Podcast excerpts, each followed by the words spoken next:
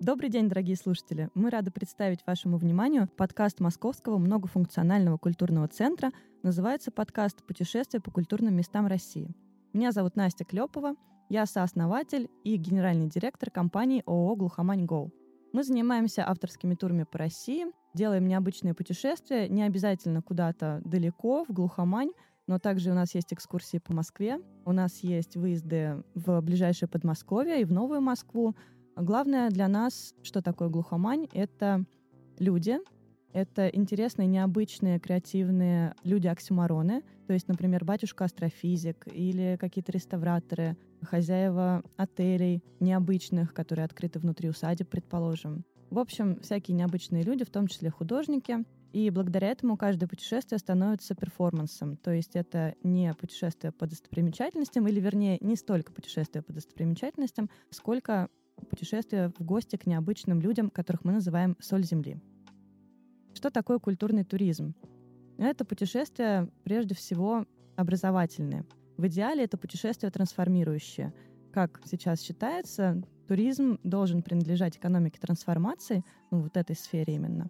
Что это значит? Это значит, что человек должен вернуться немножечко другим, он должен стать умнее, круче и получить какое-то знание, которое изменит его мировоззрение.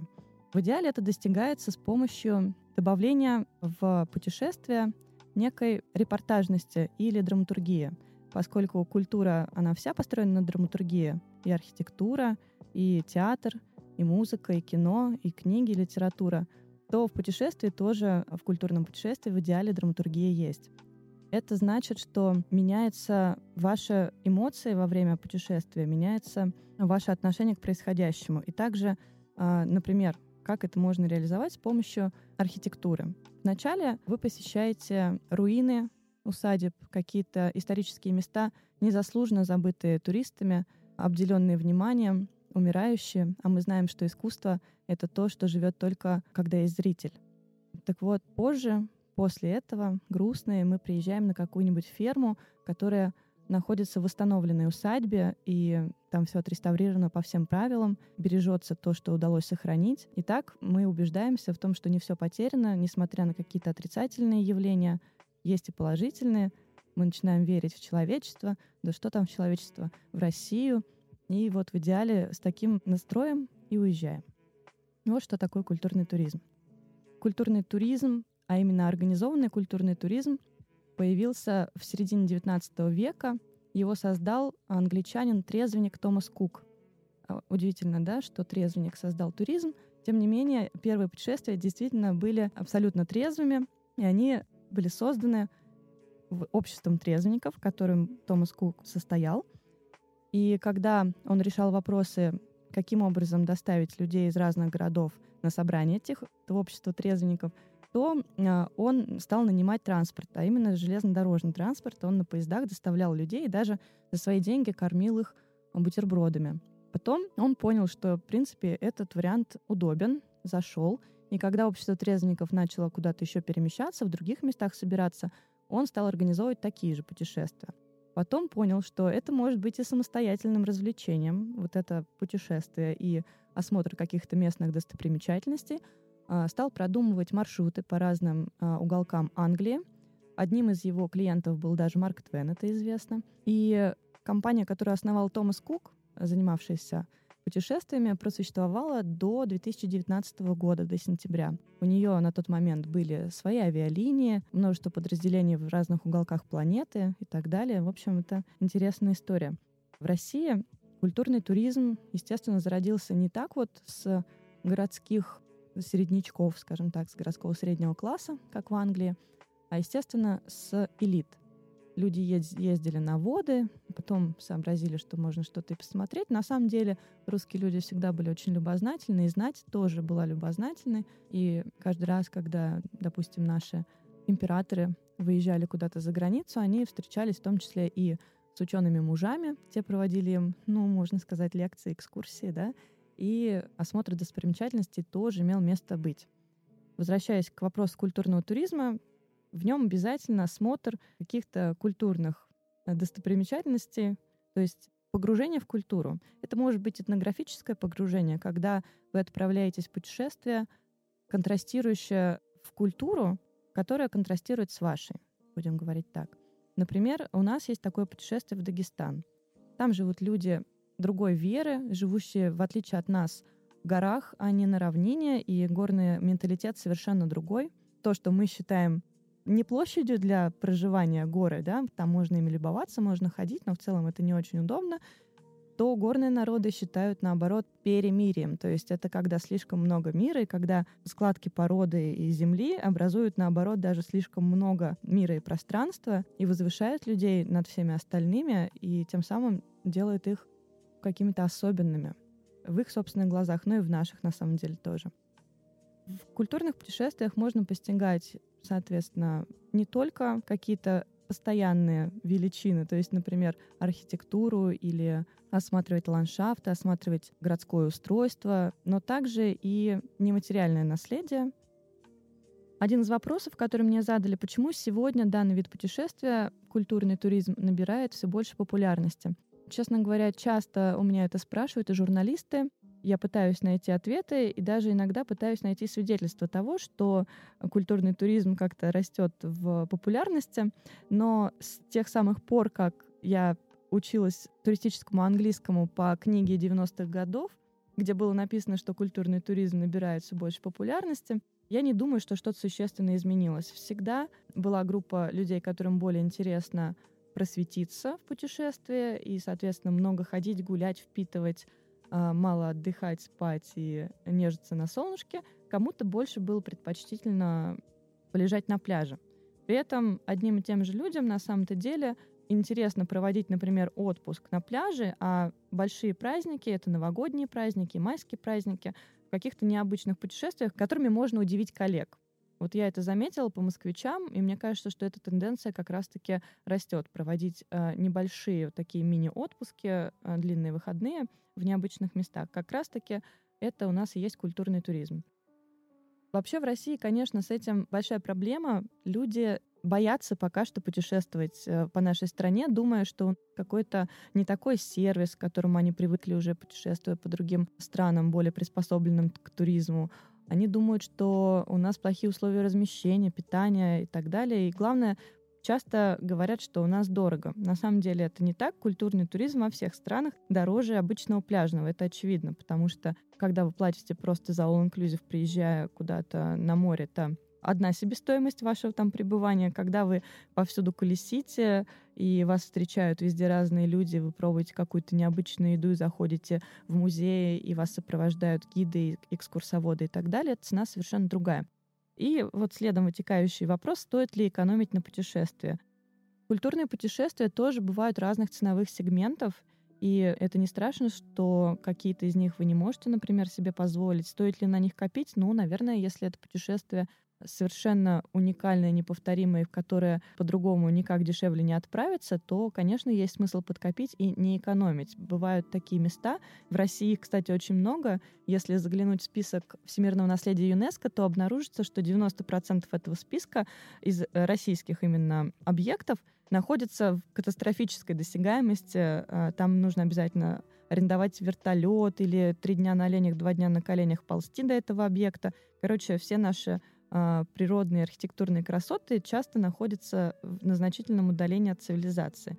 Безусловно, такие путешествия будут э, недешевы, но покупая такое путешествие, человек покупает осуществление мечты. И экономит ли он на этом, скорее всего, нет. Но делает это зато один раз в жизни всего лишь. На путешествие по Золотому кольцу, предположим, сэкономить вполне себе целесообразно. Но я, например, в студенчестве путешествовала и автостопом, и оставалась в хостелах. Мне кажется, что при желании путешествовать нужно искать способы, а не отговорки, почему я не могу путешествовать. Вот только в этих случаях я думаю, что стоит экономить. Если вы можете себе что-то позволить, то нужно себе это позволять. Мы живем один раз, и, как говорится, всегда нужно приобретать услугу максимальную из тех, которые вы можете себе позволить. А следующий вопрос, который э, мне задали перед этим подкастом. Какие места культурного наследия нашей страны стоит посетить? Это вопрос, конечно, очень интересный и сложный, тоже вытекающий из бюджетов и, главное, из количества времени, которым вы располагаете. А, например, в нашем бизнесе, когда к нам обращаются люди без конкретной цели, мы пытаемся хотя бы уточнить, что для них приоритетно, потому что культурное наследие бывает разное. Это может быть уклон в какую-то действительно гастрономию или традиционность, или какую-то экзотику. В России очень много мест, которые стоит посетить, безусловно. И одна из причин, почему мы создали Глухомань Go, как раз в том, что люди очень мало знают про нашу страну. Если вы думаете, я говорю про иностранцев, вообще это не так. Русские люди очень мало знают про нашу страну. Ну, например, когда я рассказываю, что вот я основала проект э, путешествий по России, по необычным ее местам, меня сразу спрашивают, о, наверное, на Камчатку и на Байкал возите. Люди считают, что это самые необычные места в нашей стране, однако это не так. Тем более, как мы знаем, это больше относится к природным богатствам нашей страны, а не к культурным. Помимо Байкала и Камчатки, на которые многие усиленно копят, есть много всего прекрасного и необычного. Но, как я уже упоминала сегодня, это Дагестан. Я считаю, что это самый насыщенный в плане культурного и этнографического туризма регион в России. Там невероятное количество мест, которые надо спешить увидеть, а это тоже очень важно, оценивая, куда вы бы хотели поехать в России, к сожалению, нужно еще учитывать фактор спешить увидеть, или можно не спешить. Вот в Дагестане есть разрушающиеся древние аулы, есть потрясающие города-крепости, Начнем с того, что в Дагестане 28 языков четырех разных языковых групп и очень много народностей, которые говорят на этих языках. И, соответственно, толерантность у них в крови, и гостеприимство тоже, и изолированность, в которой существуют разные народы в горных аулах, ну, именно ландшафт определяет изолированность в данном случае, определяет и то, насколько сбережена там культура потрясающие какие-то школьные музеи, в которых обычно в нашей полосе мало чего интересного хранится.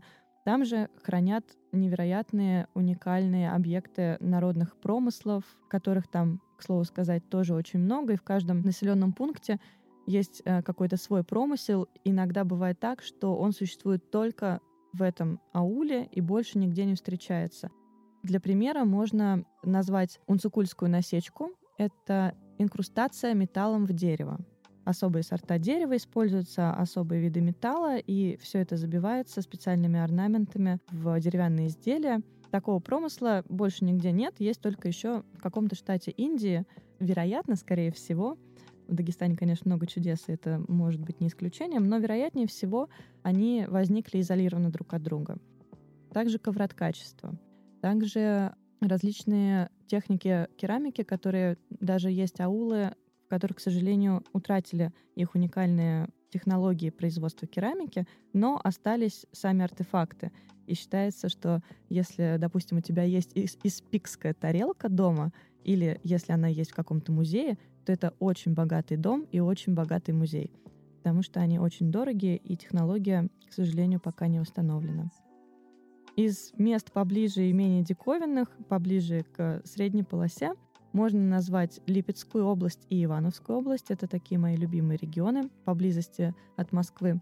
Липецкая, потому что как раз очень богата на усадьбы, потому что там есть как отрицательные, так и положительные примеры жизни исторической архитектуры в современном мире. И отрицательные примеры заставляют грустить и подумать, положительные примеры заставляют вдохновиться. И драматургия путешествия, даже самостоятельного, простраивается в Липецкой области буквально на раз. Там я рекомендую ехать обязательно э, в усадьбу Скорнякова-Архангельская, которую восстановил такой немного чокнутый миллионер. Чокнутый, потому что, ну, кто будет восстанавливать за свои деньги, за бешеные деньги усадьбу, которая никогда не окупится. Но, тем не менее, он это сделал, и на территории сделал ресторан, гостиницу, и привозит туда очень часто каких-то музыкантов, поэтов, и это стало таким культурным центром на многие-многие километры вокруг для жителей ближайших деревень. Также Ивановская область. Ивановская область, я ее называю арт-аномалией, потому что на небольшом таком пространстве сконцентрировано огромное количество русских народных промыслов, которые живут и сегодня, и которые переживают какие-то ренессансы, новые рождения, бесконечные слияния с современным искусством, и на это очень интересно смотреть. Например, город Палях Ивановской области, где из 6 тысяч жителей 600 художники. Это значит, что каждый десятый художник пока я не побывала в Дагестане, я думала, что это максимум для России. Но потом однажды я побывала в ауле Кубачи, где каждый взрослый житель Кубачей художник-ювелир. Кубачи, конечно, дают фору Палиху, но, в принципе, больше у него конкурентов нет. В основном люди там э, занимаются лаковой миниатюрой, которую они изобрели в 20 веке, когда в советское время пришлось что-то изобретать и придумывать, чтобы сохранить промысел, который раньше был иконописным. Именно саму технологию, чтобы сохранить. И чтобы не остаться без работы, безусловно, потому что там жили в основном иконописцы и э, фресочники, которые ездили на стены, то есть э, писали фрески в храмах. Это отходнический труд был, то есть помимо того, что они всю Ивановскую область записывали, они еще и ездили, конечно же, э, творить в другие регионы по особым приглашениям. Вот когда настало советское время, они придумали делать все то же самое по тем же технологиям, только на тему сказок Пушкина. И так у нас появился вот такой невероятный промысел. Сейчас, конечно же, идет возрождение и иконописных техник, и э, иконописных сюжетов, а, но, тем не менее, там есть не только люди, которые творят в этой классической палехской манере. Например, мы возим туристов к художнику Яру Пикулеву, Ярослав живет в избе, а, рубит дрова, то есть колет дрова, топит печь, живет там с котами, в окружении своих предметов искусства и чужих предметов искусства. Он довольно-таки нелюдимый, но очень известен, особенно в Москве, благодаря своей уникальной стилистике работ.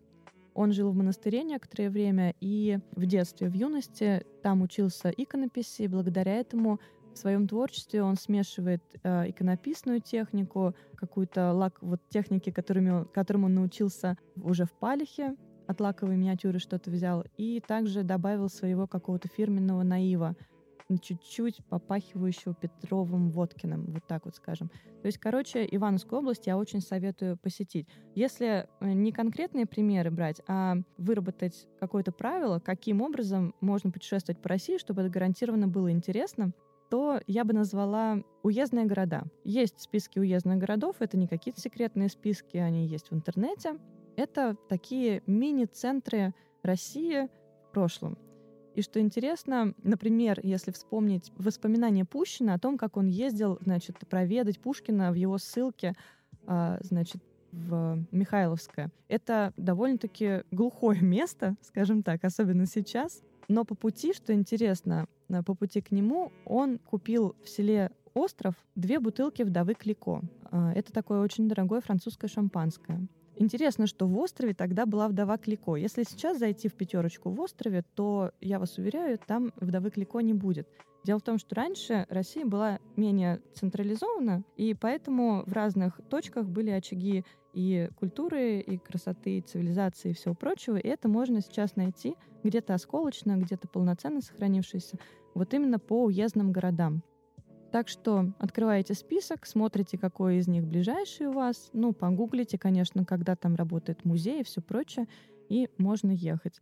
Также, конечно, здорово, что сейчас появляются туристические проекты, направленные на разные узкоспециальные интересы.